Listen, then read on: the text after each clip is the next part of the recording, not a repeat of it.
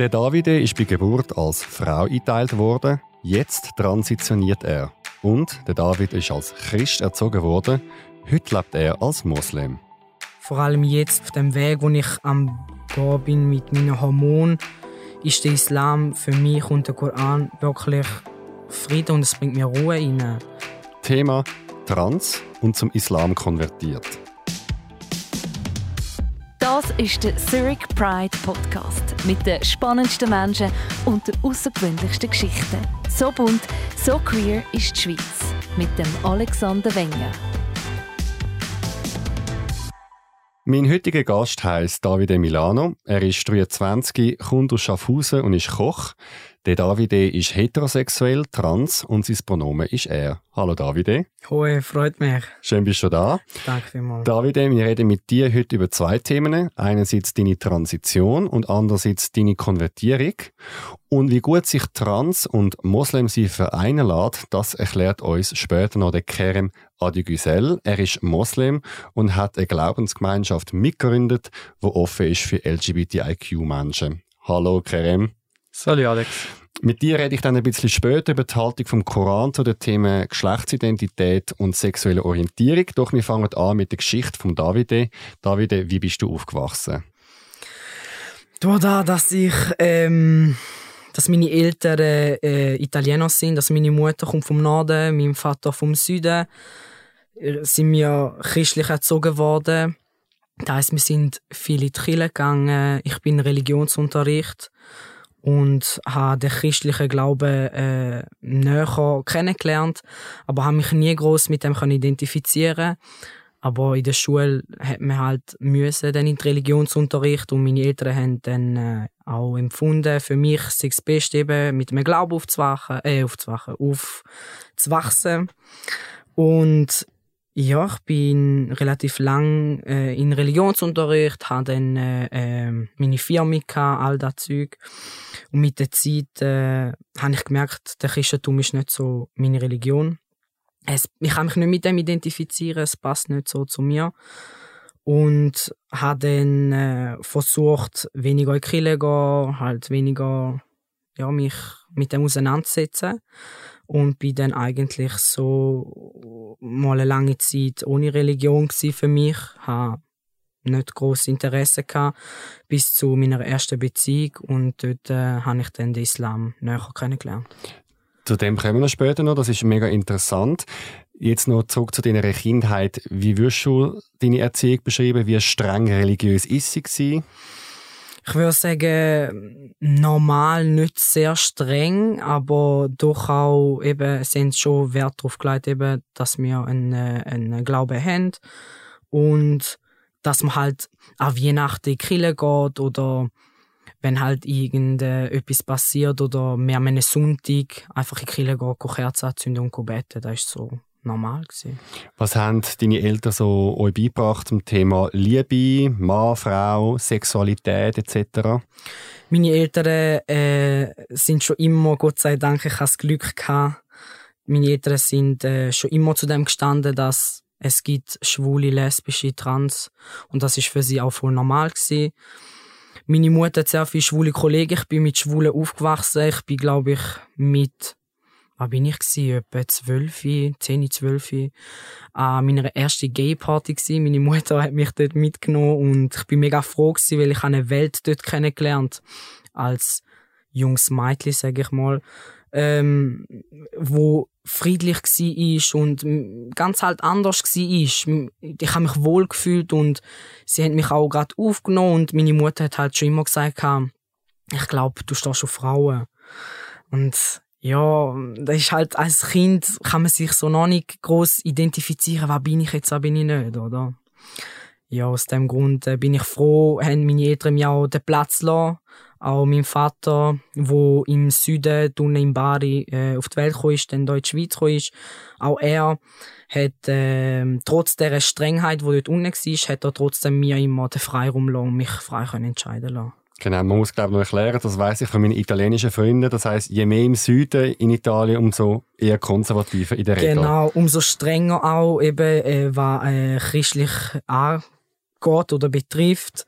Aber ich habe das Glück gehabt, er hat sich gut da angepasst und ja. Jetzt in deiner Geburtsurkunde steht Frau. Genau. Kannst du dich noch erinnern, ab wann hat das für dich nicht angefangen zu stimmen? Wie alt bist du da und an was hast du es gemerkt? Also ich habe gemerkt, mit, ich glaube mit 6, 7 kommt mein Kindergarten. Dort habe ich gemerkt im Kinski, dass ich äh, das Interesse an Frauen habe. Wir haben eine Hochzeit nachgespielt, ich und eine Kollegin. Und dann war noch ein, ein, ein Bub dabei. Gewesen. Und dann habe ich aber dem Bub gesagt, ich will aber den Mann spielen, ich will sie heiraten. Und du kannst unser Priester sein oder was auch immer. Und äh, sie hat dann natürlich auch gesagt, ja, ist gut, klar, wir sind Kinder gewesen. Und dort habe ich dann gemerkt, okay, du stehst auf Frauen. Also nicht gerade du stehst auf Frauen, aber du hast ein Anziehung zu Frauen, ja. Okay, das für die einen Leute heißt das ja dann, ich werde lesbisch oder ich bin lesbisch. Wieso hat sich der Begriff für dich dann falsch angefühlt? Also falsch angefühlt. Ich hatte wie Angst vor dem Begriff. Ich hatte Angst vor meinen Gefühlen halt auch. Klar, als Kind habe ich da noch nicht so wahrgenommen, ja, ja, mir gefallen einfach Frauen und vielleicht ändert sich das. Und mit der Zeit habe ich aber gemerkt, wo ich dann älter geworden bin, dass es nicht nur eine Phase ist, sondern ich bin wirklich lesbisch, ich stehe Frauen. Und ja, es ist, es ist schwer, wirklich schwer als, als junger Mensch, wenn du, wenn du merkst, du bist anders halt.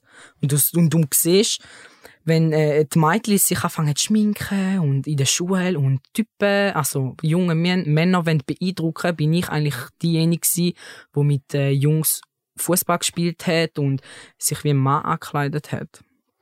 Jetzt wir haben jetzt vorher von der sexuellen Orientierung geredet, oder mhm. lesbisch, schwul, bi etc. Genau. Was mich wundert, wie hat sich dann das ähm, angefühlt auf deiner Geschlechtsidentität? Also, wie, wie hast du dich dort gefühlt?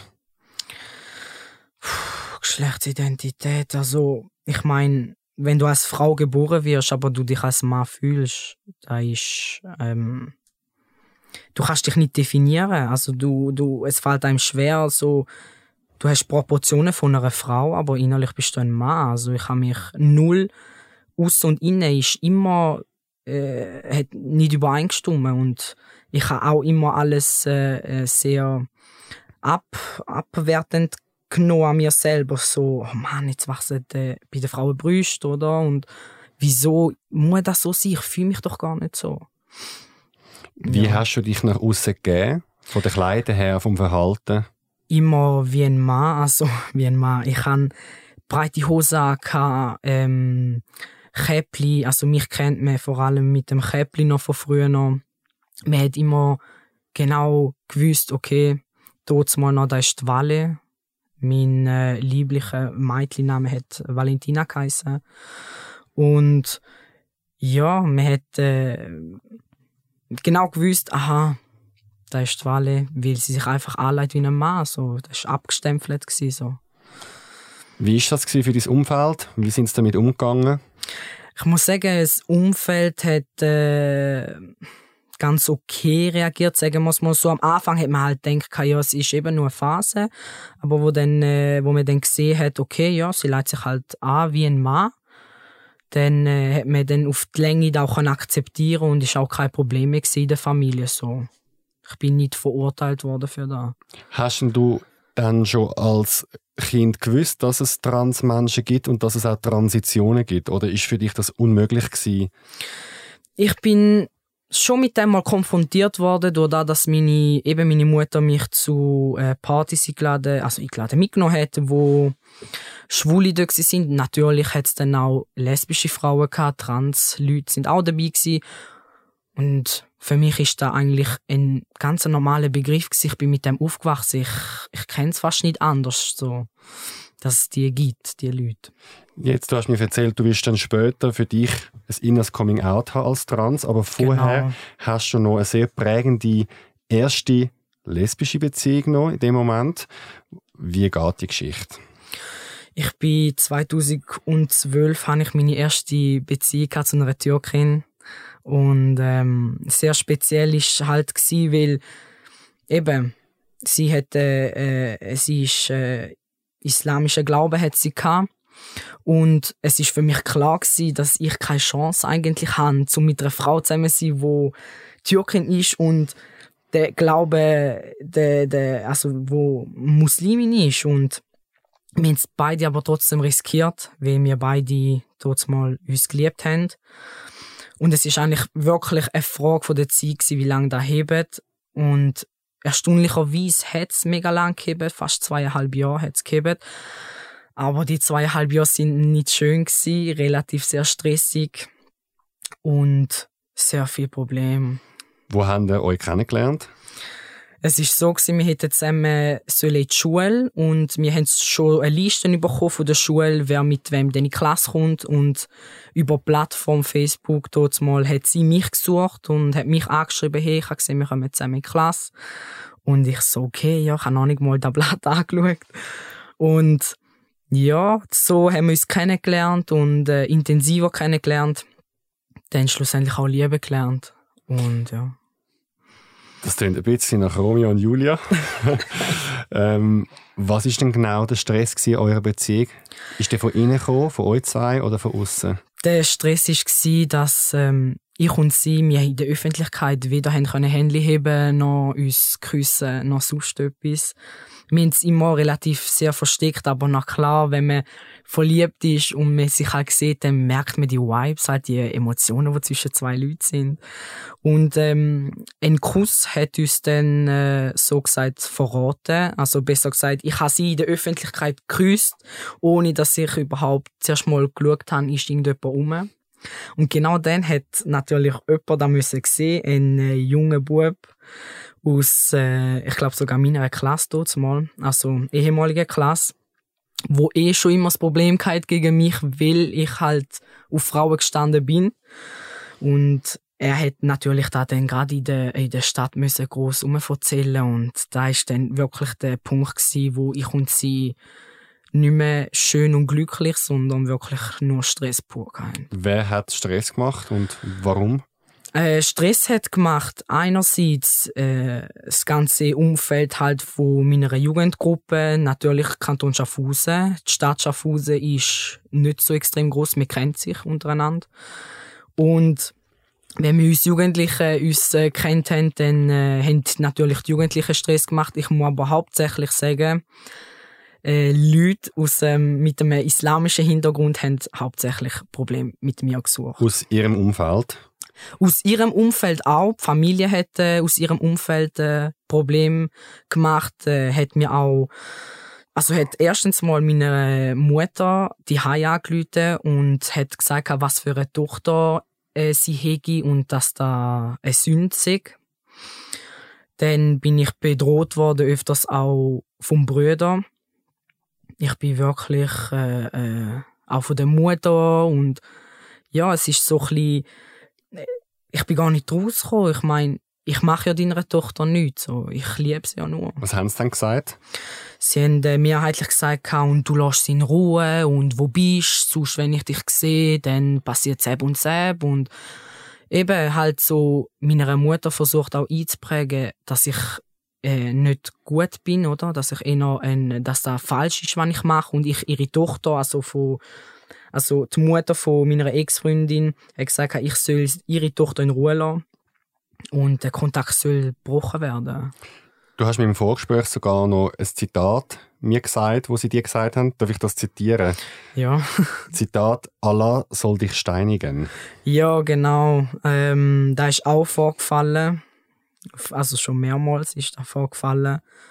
Ähm, ja nicht nur das, sind auch andere Wörter gefallen. Unter anderem.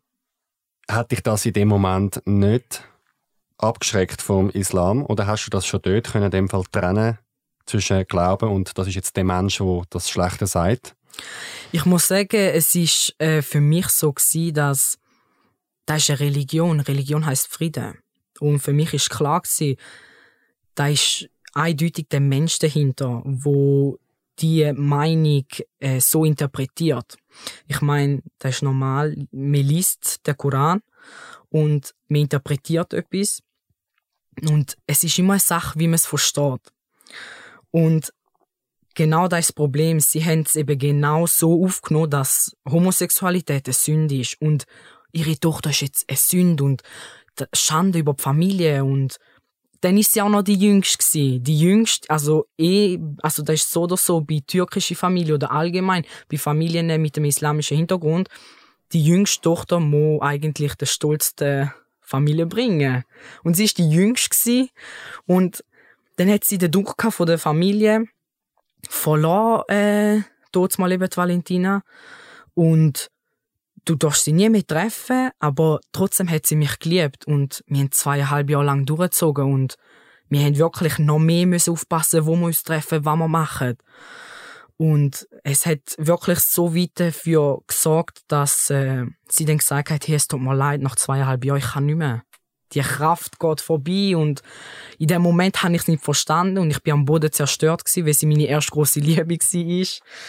Und ja, Jetzt mittlerweile kann ich es verstehen, wieso sie es gemacht hat. Haben Sie noch Kontakt heute?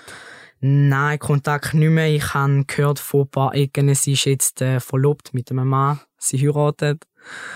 Und ja, wie soll ich sagen?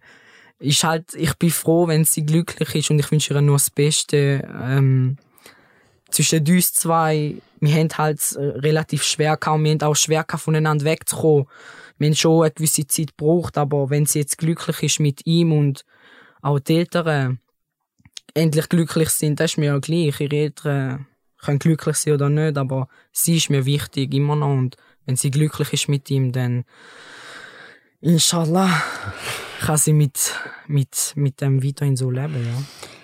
Jetzt, du hast mir auch erzählt, dass nachher so mit 15 du fängst an transitionieren im Sinne von du definierst dich als trans. Genau. Was hat dir in dem Moment geholfen, zu dir selber zu stehen? Ich habe relativ sehr, nicht relativ, ich habe wirklich Bombenkollegen, die hinter mir stehen und wir sind eigentlich, ich glaube, eine einzige ich habe eine einzige Kollegin, die hetero ist, sonst sind es wirklich, also Kolleginnen sind nur hetero, äh, es ist nur eine hetero, der Rest lesbisch oder äh, trans. Und halt meine äh, Jungsgruppe, sag ich jetzt mal, die sind alle hetero, die Jungs. Aber die stehen alle auch hinter mir und die akzeptieren mich voll. Haben auch einen islamischen Hintergrund, aber die sagen, hey, Davide, du bist unser Bro und das ist auch gut so. Sehr schön. Wie sieht denn jetzt deine Transition aus? Was möchtest du machen, damit du so kannst leben, wie du dir das vorstellst? Ich bin seit dem, seit dem August jetzt auf Testosteron. Ähm, der nächste Schritt wird sein, jetzt äh, nächstes Jahr die Brust-OP machen. Mein Ziel ist auch eigentlich Geschlechtsteile auch männlich dann machen, aber in der Schweiz ist es ja noch recht schwer, habe ich gehört. Ich glaube, es gibt nur einen Arzt, wo das wirklich durchführt und das ist ja auch ein mega Prozess. Aus dem Grund bin ich wenigstens nur schon froh, wenn ich meine Brüste weg habe, weil das ist auch wirklich das Einzige, an dem man sieht, okay, das ist doch kein Mann. Jetzt gerade habe ich einen Binder an, wo, man, wo ich es abbinden kann. Aber sonst ähm, habe ich halt wirklich, bin ich meistens an dem erkannt worden, auch wenn man auf öffentliche äh, Toiletten geht oder wenn man im Gym ist und man geht in die Kabine, ist wirklich da Merkmal noch gewesen, ah, okay, das ist doch eine Frau. So, weil es eh schon im Schock sind, kurze Haare, sieht aus wie ein Mann, aber dann haben sie auf meine Brüste geschaut und haben gemerkt, okay, das ist eine Frau. Mhm. Ja. Das heißt, du wirst ab und zu noch als Frau gelesen von fremden Leuten zum Beispiel? Genau, ja. Ich muss sagen, ich habe jetzt angefangen, aber auch äh, auf die Herrentoilette gehen, weil eben, ich fühle mich wie ein Mann, wieso sollte ich das nicht machen? Es hat ja auch bei der Herrentoilette ein Häuschen, sagen wir so. so. Und, ähm, aber im Gym noch nicht. Im Gym äh, bin ich immer noch bei der Frauenkabine, einfach auch aus Schutz zu mir, weil ich weiß halt nicht, wenn ich dann dort mich umziehe und sie sehen, ha, ich habe Brüste, wie, wie wirklich tolerant denn in der, in der Kabine, äh, wie tolerant man dort drin ist, weiß ich noch nicht. Jetzt, deine Transition, die läuft ja noch. Genau. Ähm, zum Islam bist du aber schon konvertiert, das heißt, du bist jetzt Moslem, kann man sagen. Genau. Ähm, was hat dich motiviert oder besser gesagt interessiert, mehr über den Glauben zu erfahren? Und warum hat dich das so angezogen? Durch da eben, dass ich meine erste Beziehung hatte, wo eh äh, mit dem islamischen Glauben aufgewachsen ist, hat sie mir auch den Islam ein bisschen näher beigebracht. Und durch da, was dann alles vorgefallen ist, habe ich mir selber gedacht, irgendetwas kann nicht stimmen. Da kann nicht sein, dass das so als Sünd und Haram, aber Sünd angeschaut wird. Ich, ich muss selber dahinter. Und bin dann wirklich vertieft in das Thema inne und setze mich eben seit 2012 mit dem Islam auseinander. Habe auch mit vielen äh, geredet, wo strenggläubig sind, wo mich aber trotzdem als Mensch anschauen.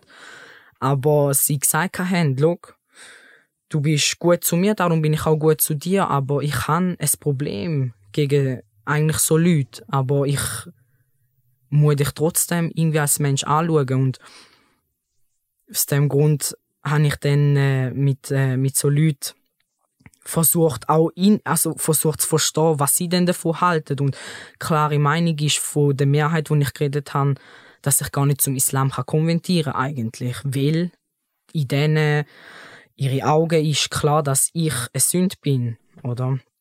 Und da hat mir nicht lange das Antwort. Ich habe mehr wollen und bin dann zu anderen Leuten reden und habe dann äh, jemanden gefunden, wo mit mir geredet hat, vertieft in das Thema auch hineingegangen ist und gesagt hat, Look, du kannst zu jeder Religion angehören, wo du willst. Das ist deine freie Entscheidung. Schlussendlich entscheidet dann jeweils, bei uns ist jetzt Allah, entscheidet, ähm, denn wenn du vor ihm stehst, wie hoch oder wie gewertet da wird, was du jetzt am Ausleben bist. Hast du den Koran ganz gelesen? Ganz muss ich sagen nicht, aber ich bin relativ fast am Schluss, ja. Was gibt dir dann der Glaube? Halt, vor allem jetzt äh, in der, äh, auf dem Weg, wo ich am gehen bin mit meinen Hormonen, ist der Islam für mich und der Koran wirklich Frieden und es bringt mir Ruhe rein. Es holt mich ab. Ich habe eine App mit den Gebetszeiten drauf, wo spezialisiert sind auf meinen Kanton und da kommt der Gebetsruf und dann weiß ich, okay, jetzt ist Gebetszeit. Ich tue noch nicht zwei, fünfmal am Tag beten, aber da ist schon schlussendlich mein Ziel, dass ich irgendwann fünfmal am Tag kann beten. Was hast du für ein Ritual, wo du machst und was hast du in deinem Leben geändert? Jetzt im Punkto mich jetzt als Laie, also bei mir jetzt als Laie wird jetzt gerade so Schweinefleisch und Alkohol in den Sinn kommen. Wie ist es bei dir? Ja, abgesehen davon, Schweinefleisch und Alkohol, ähm, ich ich habe noch nie Schwein gegessen, da ist gerade auch schon mal etwas Gutes. Ich is, wird auch nie Schwein essen. Ähm, geändert hat sich in dem Sinn, ich bin persönlich ruhiger geworden, ich kann äh, mich zurückziehen und eben, ich tu bete, ich lese den Koran, ich gehe in die Moschee, Freitagsgebet, was halt auch wichtig ist, ich tu fasten. Der Fastenmonat Ramadan ist äh, das Wichtigste. Ich feiere zum Beispiel keine Weihnachten mehr. Das ist das erste Jahr jetzt, wo ich wirklich mit voller Überzeugung keine Weihnachten feiere.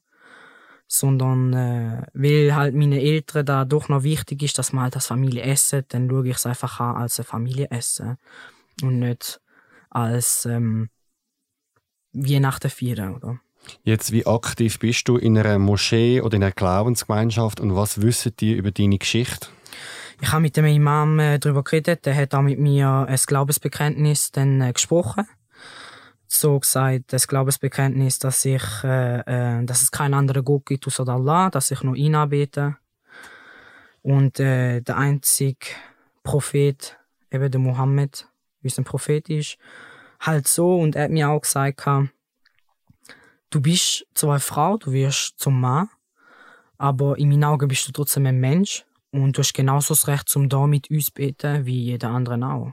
Das heißt, du gehst, also du hast jetzt eine Stammmoschee oder einen Ort, wo du regelmäßig hingehst? Genau kann man sagen, ja. Und der Imam, also der Höchste in dem Fall, der weiß Bescheid über dich. Er weiß Bescheid. Und ja. die anderen Mitglieder? Wissen auch Bescheid. Und ich muss sagen, es ist schon Gott sei Dank, ich, es wird nicht Äh, in dem Sinn, ich gehe jetzt nicht mehr in die Moschee, weil jetzt der bei uns ist oder so, gar nicht, sondern wirklich, es geht dort darum, ums Gebet.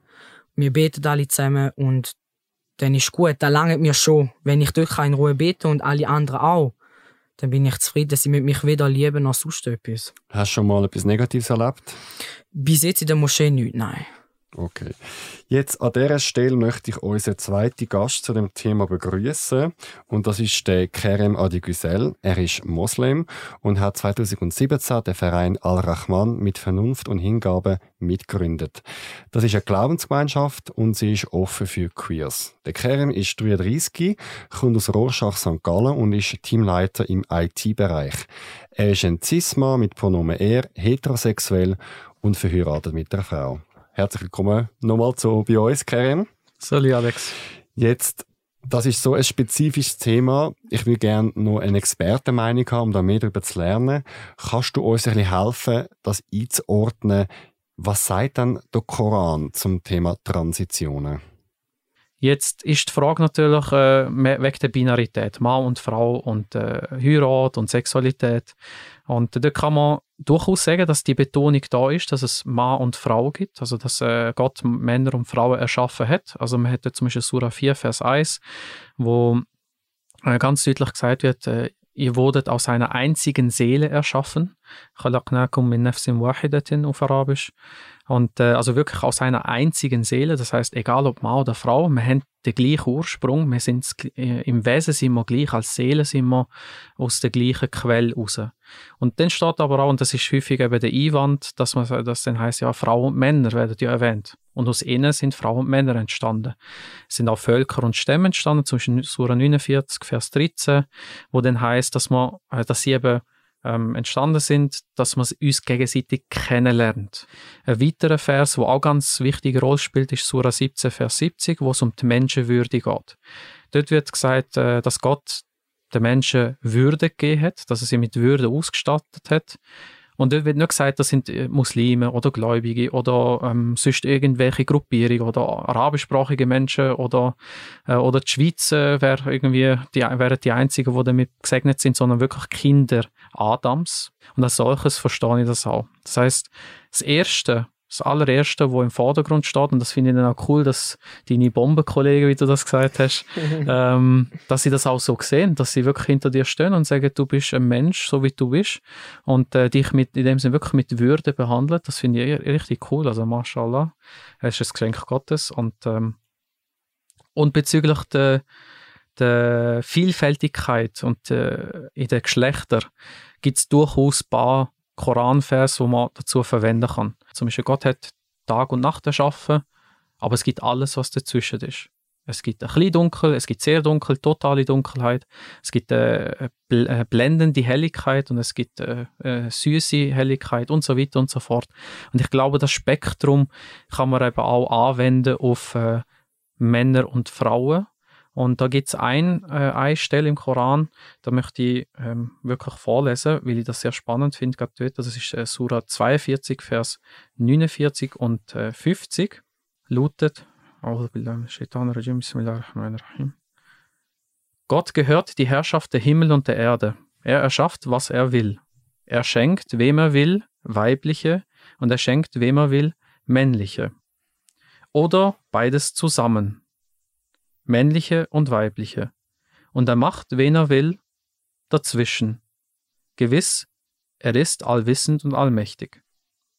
Der Vers finde ich zentral in Bezug auf, ähm, und er macht, wen er will, dazwischen. Jetzt werden natürlich gewisse Übersetzer oder die, die Arabisch können, das Wort, arabische Wort Akim, ähm, sofort sagen, das bedeutet doch unfruchtbar.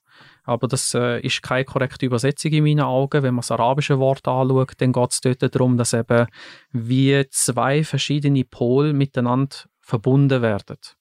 Und äh, das kann man, also es ist jetzt ein bisschen sprachwissenschaftlich, müssen wir das ausführen. Das lasse ich jetzt aber an dieser Stelle aus, ähm, weil es dann eben sehr arabisch wird und äh, sehr kompliziert. Kann ich aber gerne in einem anderen Rahmen dann mal ausführen. Aber das ist so ein bisschen die Grundlage, wie man auch koranisch in Bezug auf Transitionen kann zugehen. Jetzt, das heißt, kann man das so vereinfacht zusammenfassen, es gibt einen Koran und wie auch bei der Bibel oder anderen alten Dokumenten gibt es nachher eine Diskussion darüber, welches Wort in welcher Version wie übersetzt wurde. Also ich weiß auch, dass es in der Bibel Streit gibt um gewisse Passagen, weil sie einfach eine Interpretation Spielraum auslösen. Aber so wie ich es verstanden habe, redet jetzt der Koran mehr von Menschen und Geschöpfen und weniger von eins zu eins klaren Mann und klaren Frau. Ja, das kann man grundsätzlich so zusammenfassen. Natürlich äh, stellt sich dann die Frage, was ist mit dem Gesetz in Bezug auf Ehe, also Erbrecht und so. Das ist dann schon, ja, auch in meinen Augen heute noch relativ klar männlich und weiblich äh, orientiert. Aber dort ist dann auch wieder die Frage, wie gehe ich an den Text an? Und dort äh, sage ich einfach, ja, nicht wörtlich angehen, sondern ernsthaft angehen. Also. Jetzt, wie würdest du dann die Schweizer ich sage jetzt mal, Szene oder die Glaubensgemeinschaft einordnen. Und zwar die Mehrheit, oder wenn ich mal darf sagen, der Mainstream. Wo befindet sich die Mehrheit von der Moschee, von der Glaubensgemeinschaft in dem Spektrum von, wir müssen äh, Homosexualität und Transmenschen tolerieren. Also du wirkst jetzt sehr offen und liberal auf mich, bis zu den anderen Pol, was es auch gibt, wo, man, wo du vorher gesagt hast, Steinigung etc. Wo ist der, der Pegel sozusagen? Ja, das ist sehr dynamisch momentan. Also ich kann nicht sagen, dass äh, der Mainstream grundsätzlich feindlich gesinnt wäre. Das wäre falsch. Ähm, es scheint aber durchaus so zu sein, dass es sehr schwierig ist für insgesamt LGBTIQ-Menschen eine Moschee zu finden, wo überhaupt mal bereit ist, ähm, sich mit dem auseinanderzusetzen und dann noch Gemeinschaft das auch noch toleriert. Also da finde ich, bist du da wieder sehr, sehr in, in, einer glücklichen Position, dass du so eine Moschee gefunden hast und äh, auch bravo an die Moschee, wo das so durchgezogen hat bisher. Ähm, aber die würden, glaube ich, auch nicht öffentlich darüber reden wollen. Also sie werden kaum nächstes Jahr der Pride auf einem Wagen mitfahren. das, äh, ja, gut. Wäre schön eigentlich. Ich finde das eigentlich super. Ja, es, es wäre eine symbolische Geste auf jeden Fall. Ähm, ich finde, man hat sehr viel in, unserem, in unserer Tradition und äh, kulturellen Reichtum auch, nebst der Religion, wo man darauf aufbauen könnte. Das machen wir leider nicht. Ähm, zum Leid von eben genau intersexuellen Menschen ähm, und vielen anderen eben auch. Also es ist nicht nur in dem Bereich. Man hat noch viel Potenzial und ich äh, würde mir wünschen, dass meine Kollegen und hoffentlich irgendwann auch Kolleginnen in, dem, in dieser Funktion ähm, als Imamin uns äh, unterstützen und das auch zum Thema machen, weil es eben ein Menschenrechtsthema ist für mich und eine Würde, also Würde auch vom Menschen betrifft. Du hast ja einen eigenen Verein mitgegründet, Al-Rahman mit Vernunft und Hingabe. Ihr trefft euch regelmäßig in Schlieren im Kanton Zürich. Wie sieht das bei uns aus? Was macht ihr dort? Was bietet ihr an? Und wie ist eure Haltung zu LGBTIQ? Wir haben den Versuch, dort eine spirituelle Tradition aufrechtzuerhalten, auf verschiedenen Ebenen. Wir kommen zusammen, wir beten, ähm, manchmal fix traditionell, manchmal ein bisschen eher frei, also dass ich zum Beispiel auch auf Deutsch kann vorbeten äh, Meistens tun wir es aber ein bisschen traditionell halten, damit äh, nicht gerade alle vor den Kopf gestoßen werden, ähm, dass sie auch eben in meditative Phasen können reinkommen können, sich können, äh, gehen lassen, dass es ein Safe Space ist, wo man einfach mal zur Ruhe kommt als Gemeinschaft und nicht als Individuum. Anschließend tun wir den Koran studieren auf Deutsch ähm, tun wir ab und zu auch andere Schriften hinzuziehen, wie zum Beispiel ähm, Bibel, kann auch sehr gut mal ähm, das Thema sein, oder auch Bhagavad Gita oder Guru Granth Sahib. Ähm, und wir sind offen in dem Sinn für Inputs aus allen Schriften, weil eben jeder Gesandte gleichwertig ist für uns. Aber für uns ist natürlich der Koran im Vordergrund, weil wir als, äh, uns als muslimische oder gottergebene Gemeinschaft verstehen, wo sich auf den Koran fokussiert. Und anschließend äh, haben wir dann noch Meditation, also wo wir dann nochmal Meditation reinnehmen, ähm, verschiedene Traditionen auch dort in der Meditation ausprobieren und durchführen, dass eben auch, ähm, so wie es in unserem Vereinsnamen drin ist, sowohl Vernunft als auch die Hingabe angesprochen wird. Und ähm, was LGBTIQ-Sternthemen angeht, denke ich, ähm, ist das nicht so ein großes Thema.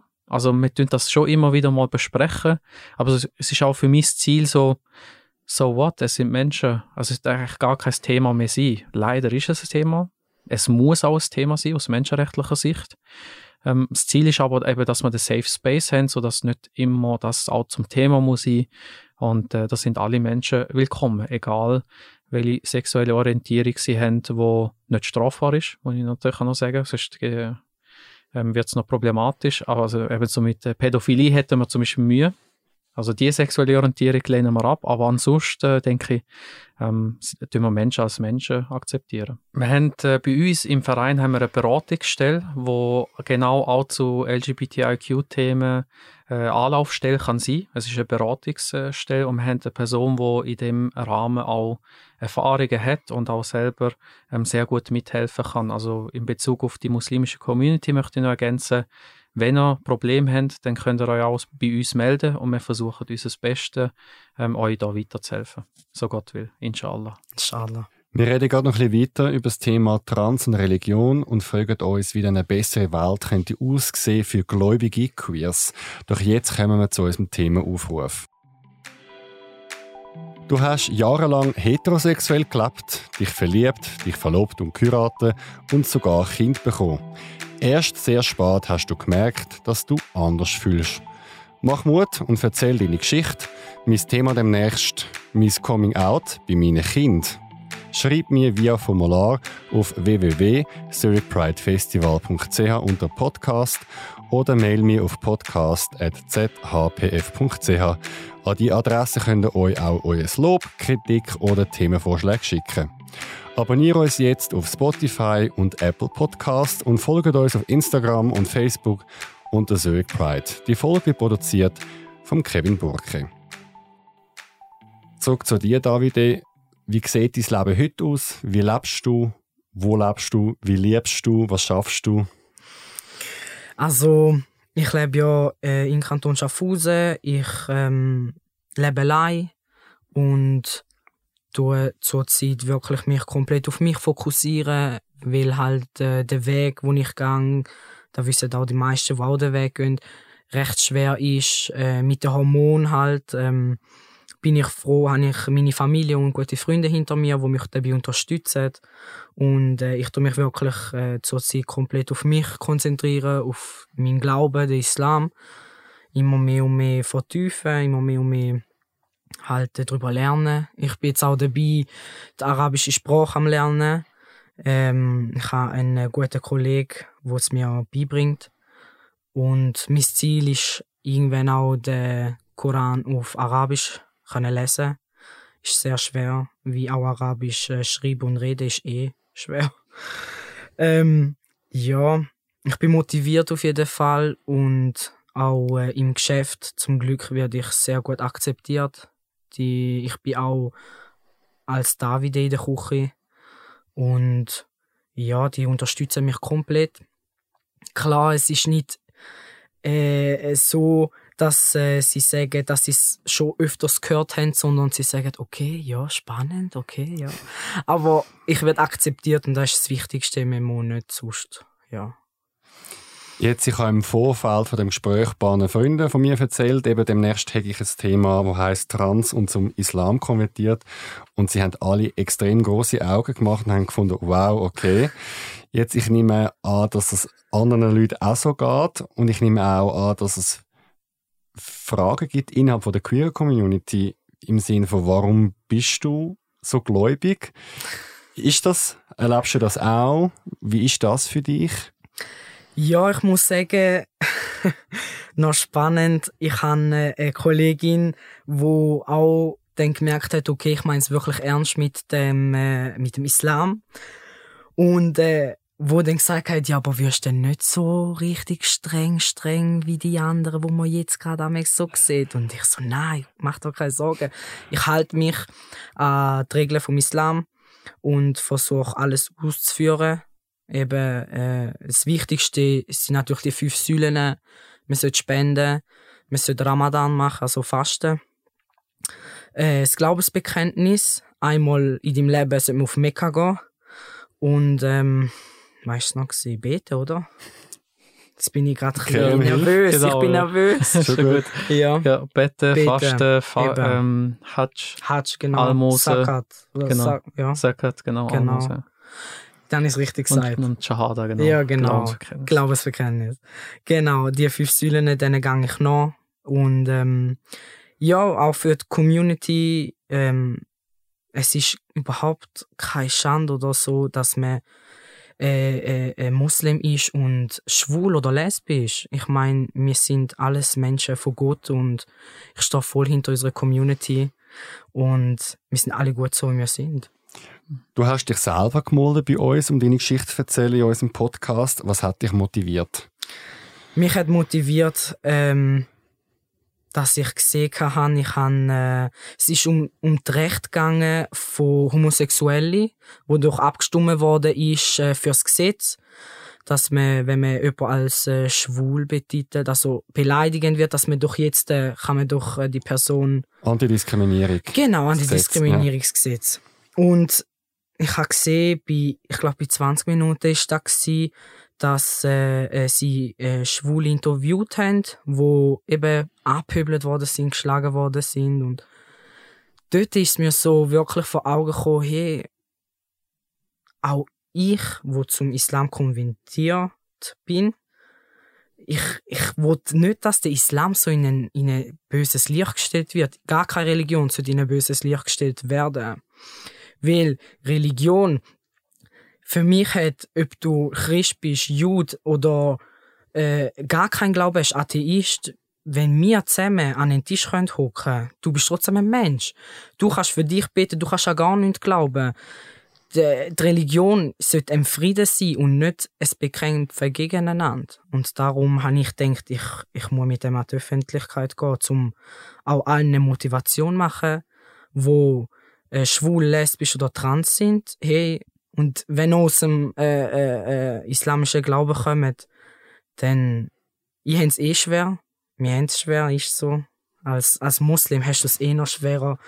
Hast, es gibt selten vielleicht mal eine Familie, die sagt, hey, meine Tochter ist schwul und lesbisch, dazu stehe ich. Also ich persönlich habe noch nie so etwas gehört. Also lesbisch und Moslem meinst du? Mo lesbisch und Moslem, tut mir leid, ja, sorry. Ja, lesbisch und äh, Moslem oder schwul und Moslem.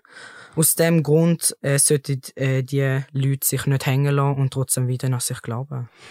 Jetzt die Schlussfrage geht an euch beide, die für euch da ergänzen. Was werden eure Botschaft an Leute, die keine Ahnung haben über den Koran? Aber ich möchte auch wissen, was ist eure Botschaft an die Leute aus der Moslem-Community, sage ich jetzt einfach, weil ich nehme an, dass beide lernen müssen ich glaube, was sehr wichtig ist, ist, dass Gott als äh, der Souverän im Zentrum steht. Also, dass es keine andere Autorität gibt über mich und mein Denken und meinen Körper als Gott, weil er der Schöpfer ist, weil er der ist, der die Botschaft geschickt hat. Und die Unabhängigkeit, ich würde sagen Mündigkeit, braucht man dann auch in der Religion. Das heißt, man muss den Mut haben, auch mal der Tradition können widersprechen oder einfach mal können den Widerspruch auszuhalten, dass es irgendwie sich komisch anfühlt, aber doch richtig, wenn eben jemand äh, ähm, Transition machen will und dass man das irgendwie nicht vereinbaren kann, dass es eben mit Kultur, mit Tradition und weniger mit dem Koran zu tun hat, sondern mehr, wie ich an Koran oder an Text angehe und dass man dort einfach eben den Mut hat, sich zu überlegen, was ist wohl wichtiger, Tradition oder Menschenwürde. Also für mich ist das keine Frage mehr denn. Und ähm, ja, dass man aber auch offen und ehrlich ist. Also man darf auch mal sagen, ich finde jetzt das Thema halt nicht cool. Ich finde es nicht cool, dass du jetzt Transgender bist oder was auch immer. Dass auch die, also dass die LGBTIQ-Community bereit ist für die Auseinandersetzung, weil es ist ein Prozess, wo man braucht, wo ein bisschen auch ein Lernprozess ist, wo man lernt, eben Traditionen abzulegen und äh, was das angeht, denke ich, ist so ein bisschen wie die Botschaft an uns alle. Wir müssen darüber reden können. Wir müssen ähm, auch den Mut haben, altbekanntes, liebgewonnenes äh, einfach mal über Bord zu werfen und dass das nicht heißt, dass ich die Religion aufgebe, sondern im Gegenteil, dass ich die Religion noch ernster nehme und noch tiefer in die Spiritualität weiterkomme. Und das ist für mich ähm, ausschlaggebende für mich ist das ganz klar, ich nehme dann den Islam oder Gottergebenheit eben noch ernster, wenn ich in dem Bereich mich vertiefe. Bei mir ist es ungefähr ausgleichen, so wie der Kerem es gesagt hat. Nur ich ähm, wollte noch etwas dazu sagen, dass mir hier in der Schweiz eigentlich recht viel Recht haben und uns Homosexuelle wie Transgender uns eigentlich da gut geht, wenn wir jetzt vergleichen die anderen Länder. Aber es ist trotzdem noch nicht gut. Und solange wir noch immer noch diskriminiert und geschlagen und gemobbt, was auch immer werden, haben wir noch nicht gewonnen. Und es wird immer ein Kampf sein für uns. Und wir sollten uns alle nicht aufgeben, sondern zusammenheben weiterhin. Und es ist ein, Gesellschaftsproblem und nicht eine Religionssache. Da muss man vor Augen heben. Und meine persönliche Meinung ist, Liebe, jeder sollte sich lieben können. Love hat keine Grenzen, solange es der andere auch oder? Und ja, ich finde die Akzeptanz, also wenigstens es sollte in der Zukunft nicht mehr passieren, dass zwei Frauen oder zwei Männer sich trennen müssen, nur weil die Religion angeblich da so sagt. Und ich hoffe wirklich auch an vielen Eltern da draußen, wenn euer Kind schwul oder lesbisch ist oder transgender, akzeptiert es einfach, liebt es, weil es ist euer Kind. Und die Message sollte sein, hey, es ist mein Kind, ich stehe dahinter, egal was ein Buch sagt oder wer auch etwas anderes sagt, weil es ist dein Blut und jeder Mensch hat es Recht, einen anderen Menschen zu lieben, egal ob gleichgeschlechtlich oder nicht. Davide, Karin, mich danke vielmals fürs Gespräch. Danke vielmals. Ich danke. Das nächste Mal. Ein Jahr Zurich Pride Podcast. Das sind 45 Folgen und 45 queere Geschichten. Mein Name ist Anna Rosenwasser. Ich war selber schon dreimal Gast und jetzt drehe ich den Spieß um. Ich rede mit dem Macher vom Podcast und frage bei den Gästen nach. Menschen, Geschichten, Emotionen. Jeden Sonntag im Zurich Pride Podcast auf Spotify und Apple Podcast.